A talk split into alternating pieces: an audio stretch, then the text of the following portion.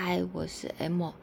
嗯，就是我的上个礼拜呢，我没有录我的声音频道，我都还休息了啊，差不多快两个星期，啊，应该是说一个半星期。好，那我其实发生什么事？我呃，我在这两个礼拜期间呢，就是状态比较不好一点。那呃，为什么状态会比较不好一点呢？是因为我的忧郁症有一点就是小发作。我自己是怎么评断？就是说，呃，我的忧郁症有发作这件事情的的状态是，呃，我自己会去观察自己的心理心理的问题跟生理状态。那像这两个礼拜，我就有发现说，我每天早上醒来啊，我会躺在床上比较久一点的时间，那我就会开始想说，今天要做的事情是不是有意义？好，那这两个礼拜我的想法都是比较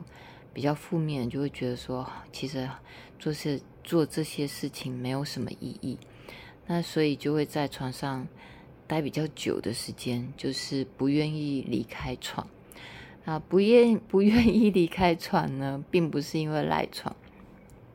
也不是因为冬天的问题哈。我虽然冬天会有嗜睡的问题，但不是因为这个状况，所以我这两个礼拜就有开始呃吃抗忧郁的药。那呃，我在之前状况比较不好的时候，曾经有发生过，就是没有办法睡觉跟没有办法吃饭。哦这个状况是比较严重一点。那，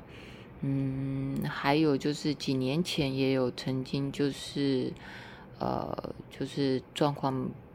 不是说很好这样。那这一次的小发作，我觉得是小状况，所以就是吃药，就是让自己尽量休息，我觉得就可以，呃，就可以让自己状态稳定。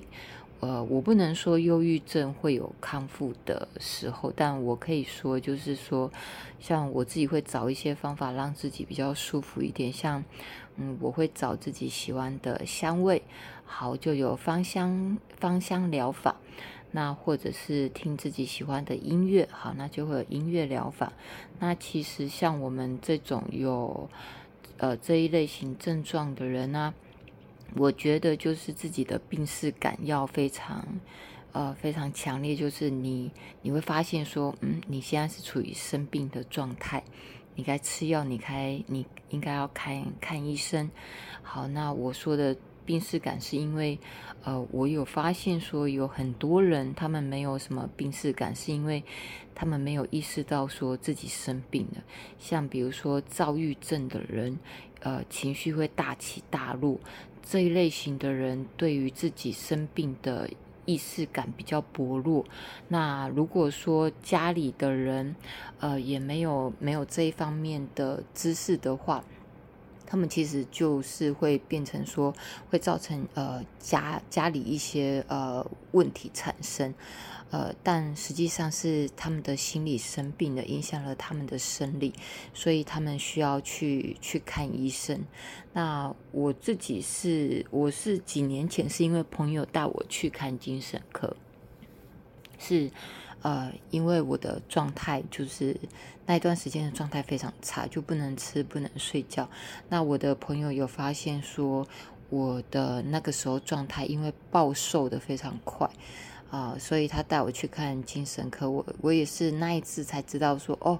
原原来我我生病了，原来我我得了这个病叫忧郁症。好，那所以在那个时候开始做了一系列的治疗。好，我看我看过精神科，